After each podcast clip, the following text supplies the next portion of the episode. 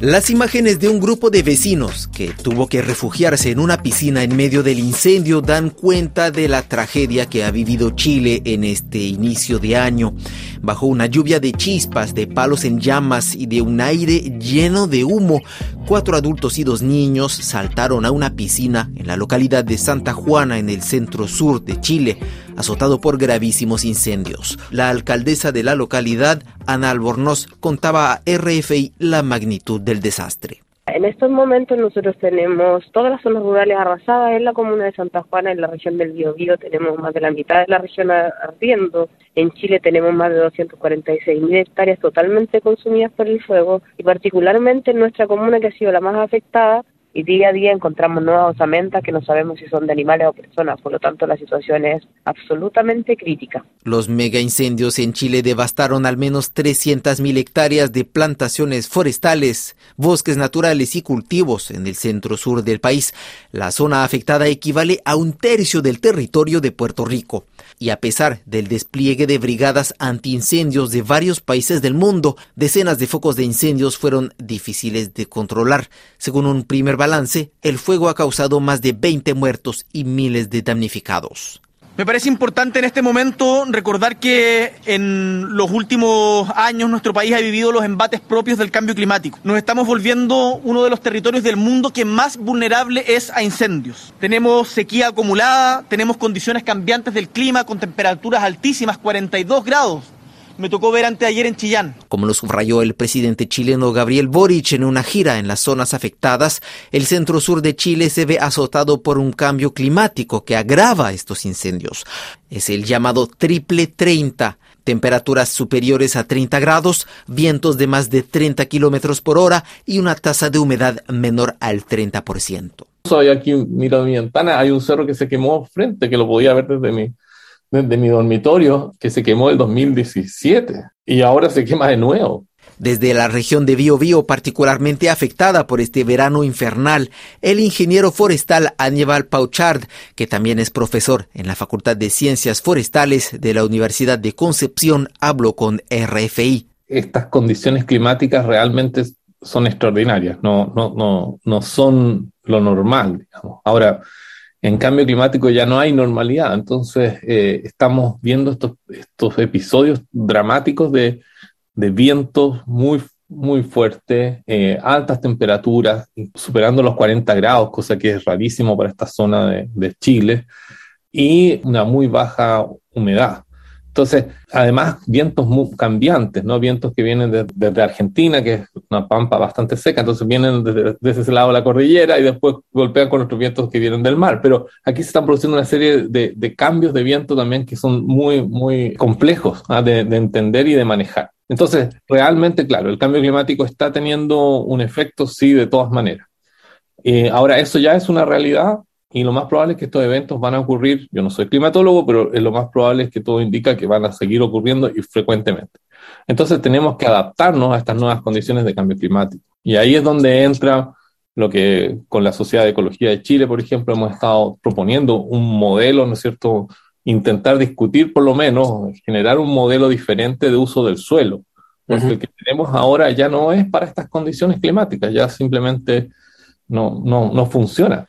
Además de las pérdidas de vidas humanas, de los daños materiales, los incendios arrasaron el ecosistema silvestre. Luciano Pérez es presidente de la ONG Comité Pro Defensa de la Fauna y Flora CODEF de Chile. Lamentablemente siempre hay fragmentos de nativos y zonas aledañas que se ven afectadas con estas grandes masas de combustible o plantación de tal forma que el, daño siempre hay, es colateral también el que más nos afecta a nosotros. Eh, hay que tener presente que hay muchas especies de fauna silvestre que transitan y también algunas se han ido adaptando a las plantaciones.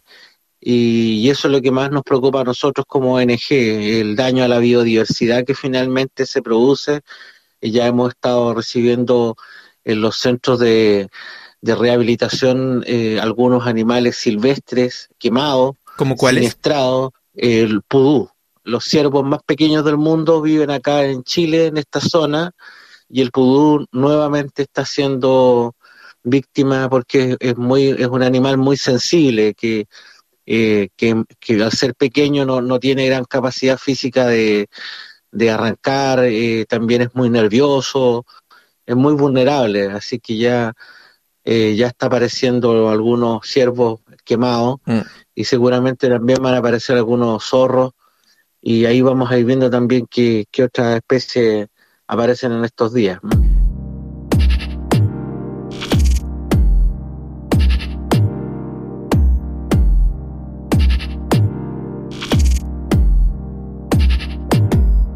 La gravedad de estos mega incendios no se debe solo a la sequía, al calor y al viento. Después de los incendios de 2017, varios informes científicos y ambientalistas apuntan a la industria forestal chilena, que ha sembrado pinos y eucaliptos en extensas regiones del centro-sur del país para la producción de papel, un negocio jugoso pero que le está pasando factura al país. En 2020, un informe del Centro de Ciencia del Clima y la Resiliencia, CR2, que agrupa a investigadores de varias universidades chilenas, estableció claramente que los monocultivos en grandes áreas de especies particularmente inflamables, como el pino y el eucalipto, favorecen la propagación del fuego. Ana Albornoz, alcaldesa del municipio de Santa Juana, en la región de Biobío. Esto es una industria forestal desatada que no tiene ninguna regulación, no hay regulación urbana, la gente planta, las empresas forestales y los particulares plantan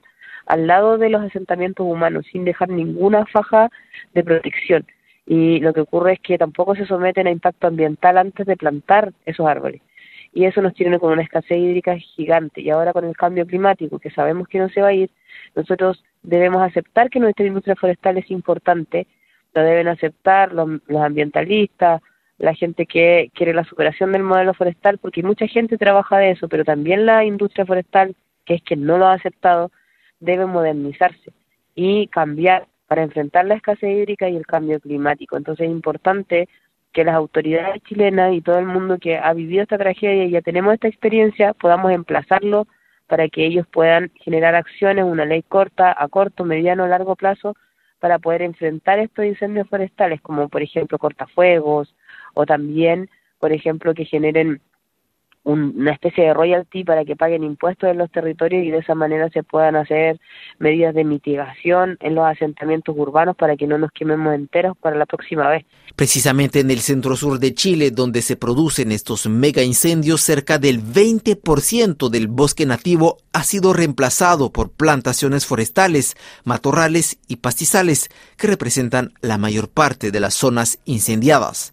Luciano Pérez, ambientalista chileno, denuncia un modelo económico impulsado en los años 70. El pino y el eucalipto han sido las dos especies más utilizadas en, históricamente en Chile. Esto tiene que ver con bonificaciones que se, se recibían eh, desde el, el, decreto 701, viene a, es un mecanismo que instala el periodo de la dictadura en Chile que originalmente era como para estabilizar dunas, recuperar suelos con aptitud forestal, pero al recibir una bonificación del Estado, lo que fue generando fue sustitución de bosque, o sea, eh, muchas personas empezaron a, talar los bosques nativos para reemplazarlos por pinos y eucaliptos.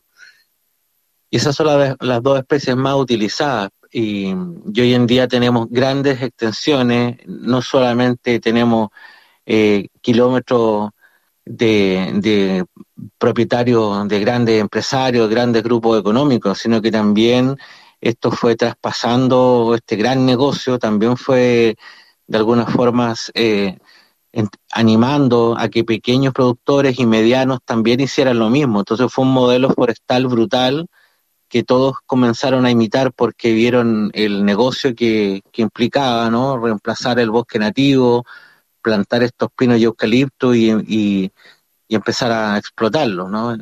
la tasa de crecimiento, todo hacía pensar que era, era un negocio redondo y, nunca se pensó en, en el daño que se generó por la pérdida de la biodiversidad y estas grandes superficies de suelo que empezaron a destruirse y reemplazarse y, disminuir su biodiversidad. Entonces, nunca se, nunca se dimensionó el, daño que estaban causando, ni los grandes, ni los medianos, ni los pequeños, porque finalmente es la suma.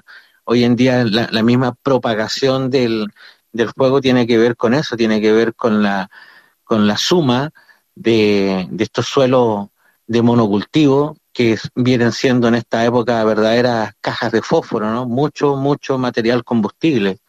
Y al fuego no le importa mucho si es, si es un gran propietario, mediano, pequeño, finalmente una chispa eh, enciende todo por igual. Y, y en el camino van destruyendo todos estos fragmentos nativos que vienen siendo los únicos espacios para la biodiversidad que hoy día también vemos que está afectada. Para el ingeniero forestal Aníbal Pauchard, ya es urgente repensar el modelo del uso de suelo en Chile para acabar con los monocultivos. Con este cambio climático tan intenso y estos incendios tan explosivos, es probable que uno va a tener que generar ciertos cortafuegos, ciertas áreas sin vegetación o vegetación muy baja, ¿no? De, pastoreo, por ejemplo, de, de oveja o ganado, etcétera, que, que realmente corten el fuego.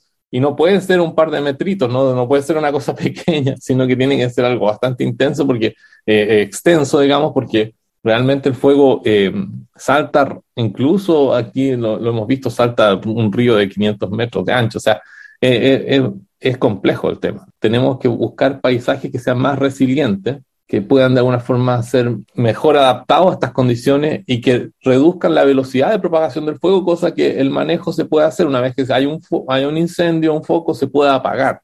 Siempre va a tener que estar el ser humano ahí, claro, con brigadas y con todo trabajando, pero tú puedes tener un paisaje altamente combustible, medianamente combustible. Y, esa es la diferencia que, la vegetación puede hacer. Adaptarse al cambio climático y restaurar la biodiversidad es ahora un reto para Chile si el país suramericano quiere evitar que se repitan una vez más estos mega incendios.